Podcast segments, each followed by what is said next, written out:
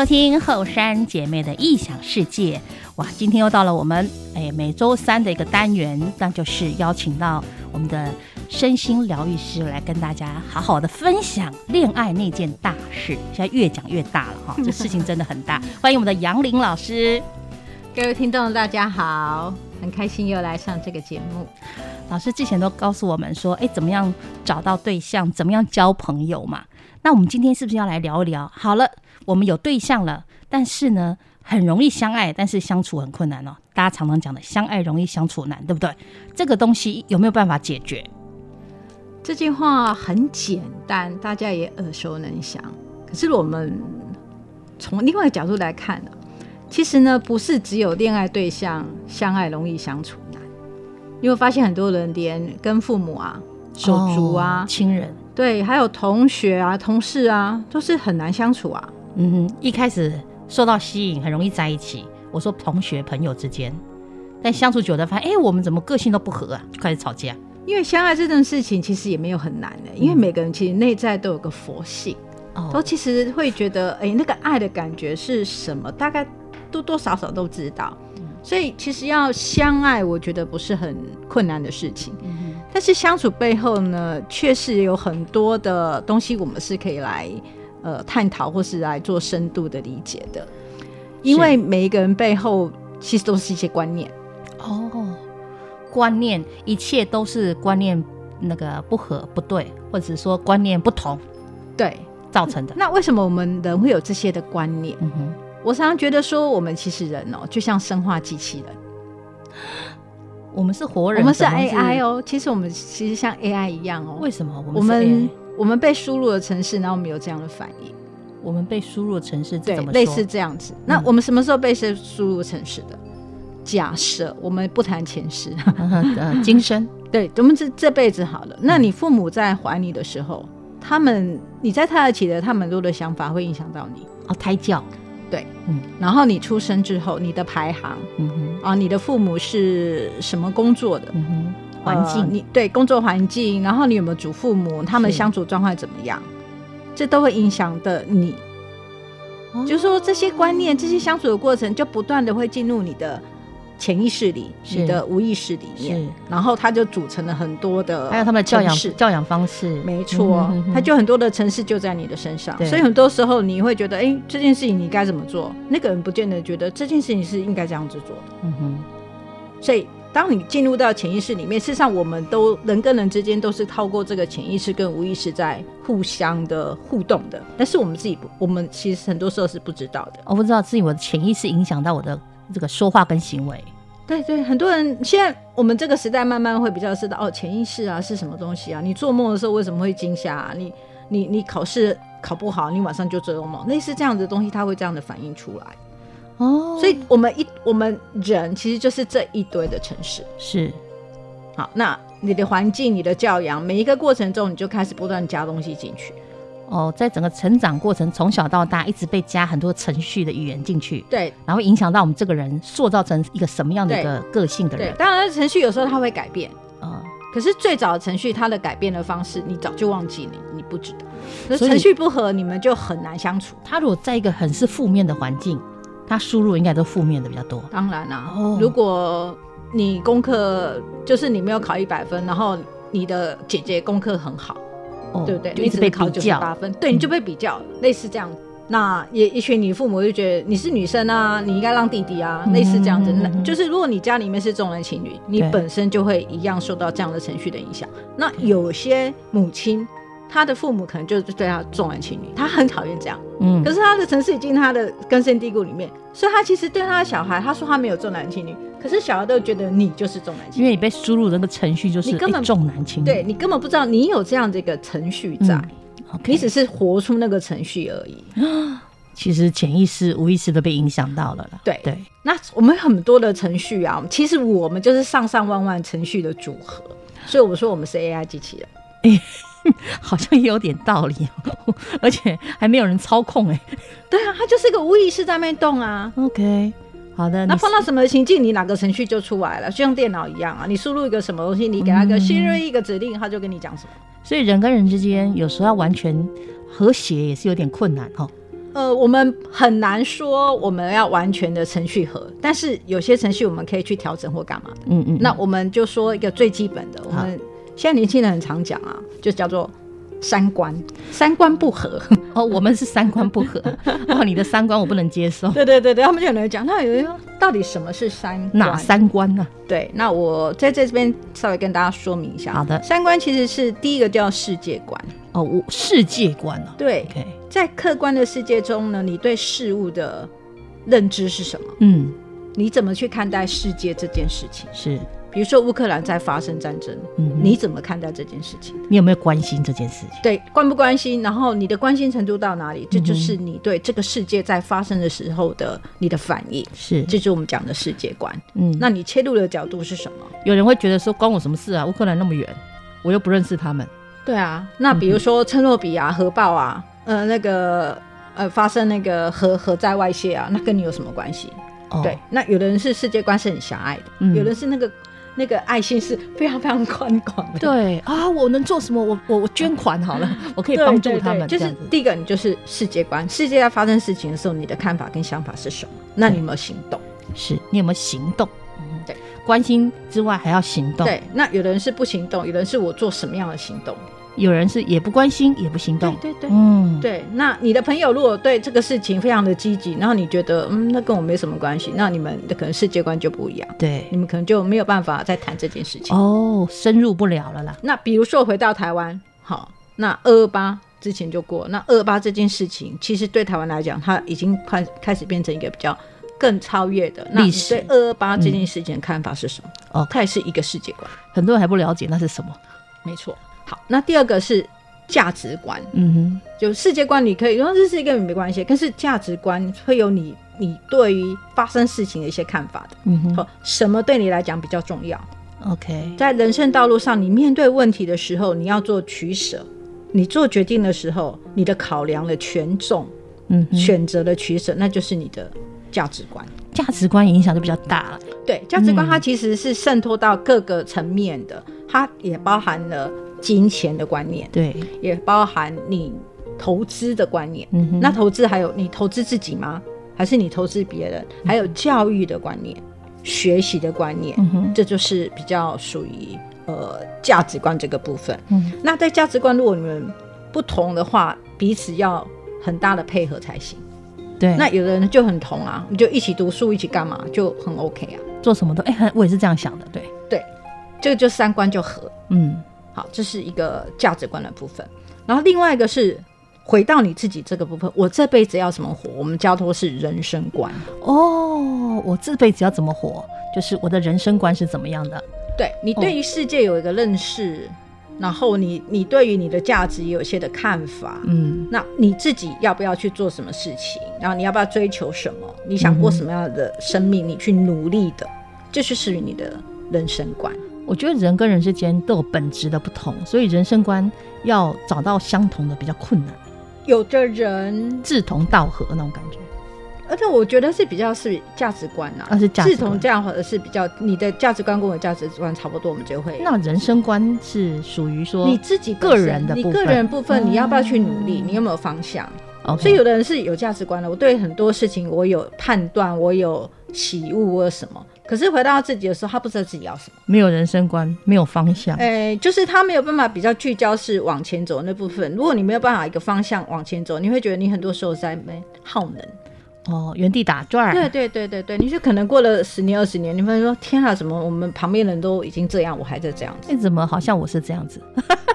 对，就是你自己没有很清楚是你的方向目标在哪里，对，你的着力点在哪里？那老师，你认识的，就是你带过的或你帮助过的那些人里面，大部分都因为三观不合吗？才会出现一些需要需要解决的困难？基本上来找我都是三观不合，发生问题都是三观严重不合。哎、欸，其实也不是、欸，也不见得，有时候是三观也合哦，但是碰到一些的障碍。也会有啊，OK，我们现在还是回到那三观不合是什么？对，三观不合是什么？对，其实就有一个定义好了，像是定义你可以去看.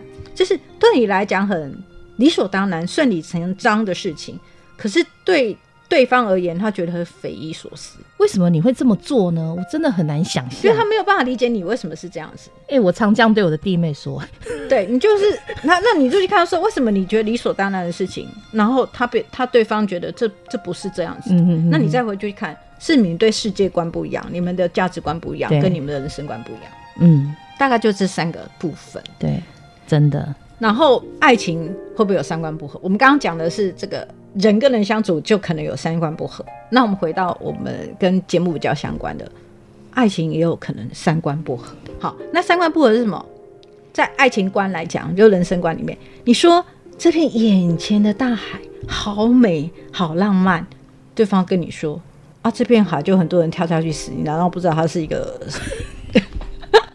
哇，你就会三条线这样，怎么会泼冷水啊？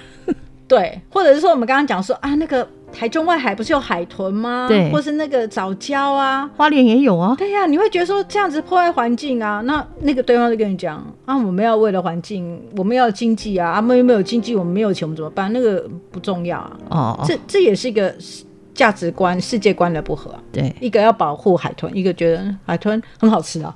啊，还有人吃海豚？哎有啊有啊有啊，是真的，他们是有人吃海豚的。哇，现在没有啊。对。嗯就类似这样子，或者狗啊很可爱啊，狗肉很好吃啊，有没有有没有类似这样？有，对，或者是我们要茹素啊，说那全世界的人都吃素的话，那这些东西怎么办？嗯，对，就是你会选择不同的观念。对，那比如说你看到那个，我们到台东去看金城武大道，呃，博朗大道，哦、然后那个金城金城武树，对，你安排你的父母从台北啊，从西部来到台东旅游，然后带他们去看这些东西。啊，台北人可能觉得啊很舒服，可是你那个可能云林啊，或者是那个我跨几张千万会冲啥？哎、欸，对对对对，这个是跟我们家后面不是很像吗？为什么要带我来这边？咱真看不起老是惨，对，就是你会有时候有时候有的小孩跟父母想要表达善意，可是父母就觉得这不是我要的，对，因为他们的观念是不一样。OK，对。这样这样懂吗？就是对对世界对这个景物的看法不一样。是好，那如果在爱情三观来讲，就是说你喜欢去餐厅吃饭啊，他跟你说假便当狗爸啊，去餐厅上啊，没差钱哦，金价是。对，哦、对，那爱情那个根本就一翻两瞪眼，我们再也不要出去吃饭。对，可是你跟你的父母、跟你的手足很多人相处，不不见得是就会这样子啊，嗯哼嗯哼，他们也可能观念跟人不一样啊。是，对啊。那还有就是说，可能呃。在交往的过程中，都会想去餐厅吃饭或干嘛。可是，一旦结婚了，然后经济压力有了，你可能觉得在家里吃饭就好。可是，另外一个人还是有这种浪漫的想法，所以这价值观也会，价值观也会去改变啊。OK，好的。所以刚提到，除了爱情三观不合，我们亲人之间哦，后面举的例子大家深有同感，因为很多有亲子问题，兄弟姐妹感情不太好，真的都是三观不合。明明同个家庭长出来的，为什么三观会不合？个人有个人输入的程序不同，是啊，嗯，那那比如说，我再举个例子，就是你买一朵鲜花放在家里，对不对？对。然后对方可能说，那、啊、花开几天就就就谢了啊，你干嘛这样很浪费钱啊？这在我们家发生过。你看，这举个例子有没有 非常合适？对不对？对对对。那那像我自己啊，我自己有带带课程，那我基本上我每天都会，我会基本上让我家都有鲜花的，嗯。然后就有学生来到我家上课的时候，他就觉得说：“可是你是最近又要带课程吗？为什么你又去买花？”我说：“买花跟带课程没有关系。”可是当下他就觉得说：“啊，不是上课才要去布置才要买花。”我说：“没有啊，你要把你自己感觉你每天就在那个花的那种很好的磁场里啊。”哦。可是对他来讲，他是不买花的。OK，他是有所求的时候才买，像我们拜拜才会买花。欸、对对对对对对，有所求，然后送，可是花还是带回家。嗯，所以你是看鲜花市场，谁会去买花？是，那是不一样的。对，这就是三观合不合啊。有些为了提升生活品质的美感才去买花的嘛，是真的。像老师这样，但有些人真的是拜拜才去买花的。对啊，那干嘛要出去？哦，放假在家里就好啊，出去还要花钱啊。对，从小我爸妈都这么说的，出去还要花钱。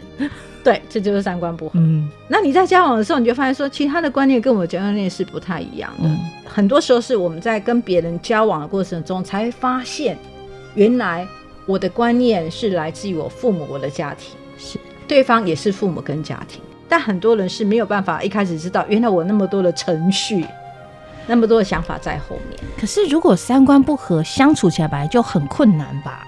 对啊，所以很容易就拜拜啦，很容易就走下去啊。OK，朋友也是，不是吗？那硬要在一起，就会发生很多问题。硬要在一起，就可能的情况是有一个人觉得我们很合啊，自己想象自己很合，那是你自以为的，对不对？那人觉得我们根本不合啊，所以我们才是那种所谓的、啊。但另外一个一直没有说出来啊，他可能一直呃呃呃唯唯诺诺的，或者说哦我我不表现出来，就是反正就先这样看看嘛。那个一直在忍让，有没有？那个也是他背后的价值观，他觉得那是美德，或者是说他直接拒绝别人是件不好的事情，嗯，或者是说他可能百分之七十是合的。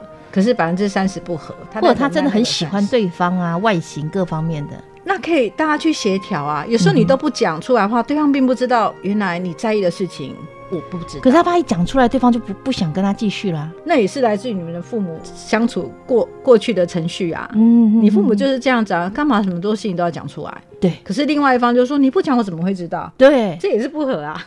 OK，到底有没有三观不合？我们休息一下再回来，好不好？好。一个心念微不足道，无数心念创造奇迹。后山姐妹邀请您一起用爱来转动宇宙。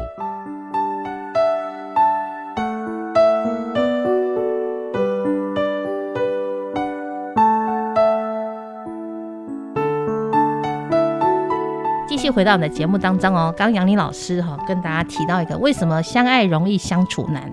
其实很明显，我们三观不合，但是总有三观合的吧？有啊，三观合就一定没事儿吗？不是哦，OK，因为这个三观也会根据你当下发生的事情，它不断的调整，对，或者是呃让你看清楚，其实你们还有很多的价值观是不一样，所以一开始你可能觉得我们很合，嗯哼，是因为好像差不多，是，所以它这个三观本身它。会产生新的程序，它不断不断的在进行当中，就相处当中也输入，一直在输入程序就对了。对，啊、对对，不断的更新。对，你的软体硬体都在更新。那不好一点就是互相配合，那就互相越来越和谐。那或许有些人就互相执着，不不改变。嗯。但是我们提到了三观合还是出事的，有没有一些什么实际的例子？我来讲一个个案好，好。好，那讲故事。对，我讲故事。这个个案来找我已经三十多岁了。哦，已经三十多岁的男生女生，男生。哦，三十多岁男生来找老师，对，然后他的问题是他在担心他的小孩，他觉得他小孩他结婚了，他没有结婚，没有结婚有一个小孩，OK，好好继续讲。然后他的故事应该是从他念高中的时候开始，高中生的时候，嗯就是、高中的时候有的小孩吗？是的，哈，未成年，他在自己未成年的时候就有小孩。嗯哼，所以他跟他的这叫前伴侣吧，也不能讲前妻.因为他们没有没有结婚。对，跟孩子的妈，对，跟孩子的妈，他们就是同学。嗯哼，对他们真的高中同学，对对对。所以他来找我的问题，事实上是他对孩子有担忧，然后刚刚跟这个前伴侣的感情就不好。他的孩子的妈，是他一直没结婚，他们两个有把孩子生下来。有哦，就是未就是未婚，然后又高中生，就是未成年怀孕，对，然后孩子生下来，但一直没有结婚，对，但是有一直在一起吗？后来这几年才没在一起。哦，我来讲讲他的故事。OK，好，对，因为我觉得还蛮经典的。其实他对这个前伴侣，好，他孩子的妈妈，其实也有很深的感情的。嗯，他们在一起也真的很快乐。嗯，他们也很想要有家。所以他们是，他们不是不小心怀孕，你你知道吗？十几岁就决定了自己的未来，对不对？他们觉得我们要有家，可以了，我们可以结婚，这样。对对对对。嗯、然后我再问他一些观念的时候，他们觉得其实都还蛮觉得彼此是还蛮适合的，嗯，没有吵吵闹闹那一种的，嗯，对。可是他们怀孕了，他们想要结婚，他们就跟他们父母讲，哇，问题就来了。父母对 晴天霹雳，这才是问题来。所以他整个的过整个的过程，他纠结在你如果发现到源头，事实上就是最大过不去的点是他们双方家长在谈婚事，嗯，吵爆了。哦，对了，通常很难冷静下来谈孩子这件事情哈。对，因为他自己算是父母后来离异了，所以他算单亲啊，嗯、他算也也是比较大之后才离婚的，不是从小的。可是他的。孩子的妈妈，呃，没有离婚，他们就好就正常家庭，对对，就所谓的双亲家庭、嗯、啊，他算是在单亲，所以对方的爸爸知道这件事情的时候是非常的不开心的，嗯，然后自己的宝贝女儿。其实每个人都是自己的宝贝，对，宝贝女儿要这样子嫁到对方家去，才十几岁，对，他觉得啊，你又没有工作，你们两个都没有工作，嗯、没有能力，哦、所以他就要靠谁？所谓的对那这个男方而言，他觉得你在狮子大开口，嗯嗯嗯，你要多少钱的聘金，嗯，你甚至还要我们家的房子直接过到你女儿的名下，哦，这个女方的家长要求，对他觉得这样子才能够是对我女儿的保障，嗯。那你觉得谈的男方这个方式会谈得成？男方的妈妈不同意，对不对？对啊，男方的妈妈当然不同意啊。嗯，他们两个还又想要在一起，所以其实他们后来就没有结婚。那这男生他们后来就毕业了，然后去当兵回来就工作，所以女生就住在女生家，男生就住在男生家。那孩子呢？孩子就跟女生在一起，哦，跟妈妈就对了。对，然后他也就去工作，每个月付呃他能够尽力的。就大概说大概五千块吧，就给孩子，然后就这样长期好几年好几年下来，那对这两个人而言，他们其实是一开始是很想在一起，说那等我们成年吧，等我们有工有有经济基础吧。可是过了几年之后，这男生一直就想说，我们要不要搬出来住？我们要不要一起？我们可以独立了。对，我们已经满了二十岁，我们可以自己决定要不要结婚这件事情。可是对女生而言，她觉得很辛苦。我住在家里就好，他已经带了孩子，对，他已经知道很辛苦了。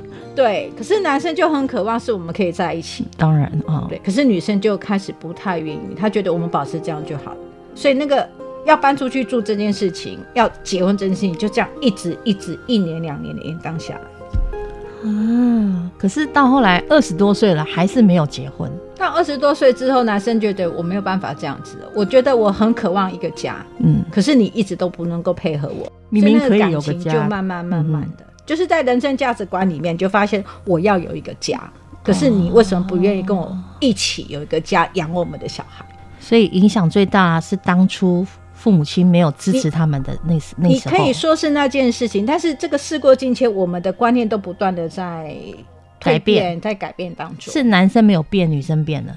呃，这样看起来是这样。是我只处理男生，我不知道女生的想法怎么，真正的想法是什么我不知道，因为我只能听男生说这个故事。是我只能支持男生，然后把一切的状态，把他情绪啊、一些观念啊，把它理清楚，去理清楚。对，我就问后来发生什么事，他说后来呢？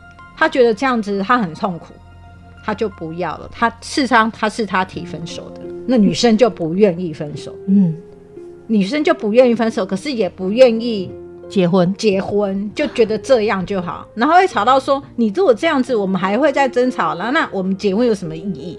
这就是那个已经吵到已经都忘了你们的主题到底是什么那种状态，就前因后果就全部吵到一堆，就对。是对啊，是啊，那我们都在争吵，那为什么要结婚？可是女生也不愿意分手，她说就维持这样有什么不好呢？这这样子有什么好的？呃，对对，对男生也 对啊，我会觉得，我觉得这样有什么好？这样有什么好？我就想要，不是你孩子都生了耶，我不能理解。是啊，那孩子也越来越大啦，所以你们两个出门或是办亲会的时候，到底代表什么？所以开始其实开始有些不稳定了。对啊，就类似这样的状态。那他就说，那我们就分手。然后分手，他就蛮。采取他说他看到他自己采取蛮激烈的，其实是有点报复啦。他后来看见他报复还是对男生就觉得你不想跟我结婚，那我就用一些方式来告诉你我不开心，嗯，就跟你分手或干嘛的。然后两个就开始吵架跳脚，那那孩子也是不稳定的，孩子不稳定又影响到妈妈，又影响到爸爸，类似这样子。啊，后来他就硬要分手，就变成冷战，冷战后来他就。跟他要钱，要更多的钱，那或者是说，他就让某些时候他们应该一起跟孩子做什么，他们就不愿意，就孩子会受伤，是因为这样，所以孩子也会其实是有点仇视爸爸，也仇视妈妈的，就慢慢慢慢都十几岁了，已经开始也进入青春期了。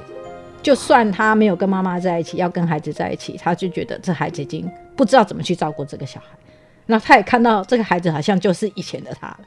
好可怕！他说：“天哪，怎么又变成那个模式重演？”嗯，所以是透过朋友介绍他来找我。嗯、好，那另外一个重点出来了，他现在有女朋友，哦，也住在一起。分手之后，他有对象了。对对对，大概就后来几年，他有女朋友在，也住在一起，也没有结婚，也没有结婚。你你觉得他他这样的情况下他怎么结婚？哦，不是已经跟前前面那个分手了吗？为什么不可以结？你觉得现在分手的，可是你的内在的某一卦的情绪能量或是东西还是跟还在对方身上啊？哦、那孩子还是会有时候会出现啊，所以女朋友也会看见啊，嗯、是。多多少少女朋友也会觉得那是你的事情，我不想管。可是又看到你的态度是这样，也会影响到他新新的这段的恋情啊。哦，所以他觉得我的世界快崩溃，我完全没有办法好好睡觉、好好工作或干嘛。到后来已经整个积压到不行了。对对对，他就来做个案。所以你整个你过去再看，你们三观合不合？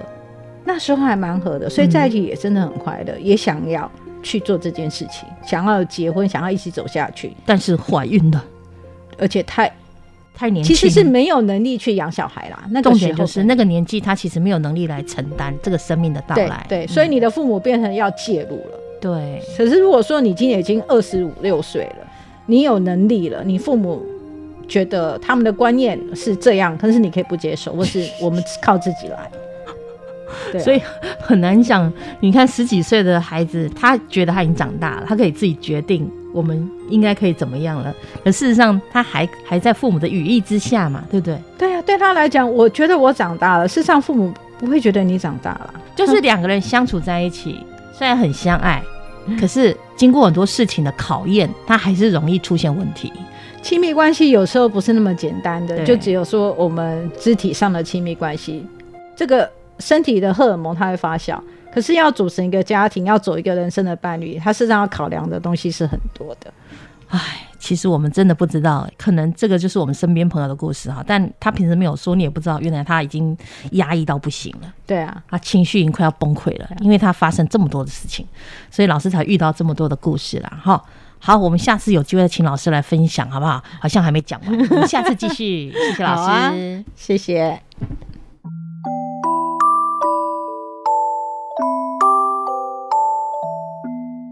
现在您收听的是后山姐妹的异想世界，邀请您一起加入心灵能量屋，酝酿幸福，让爱发酵。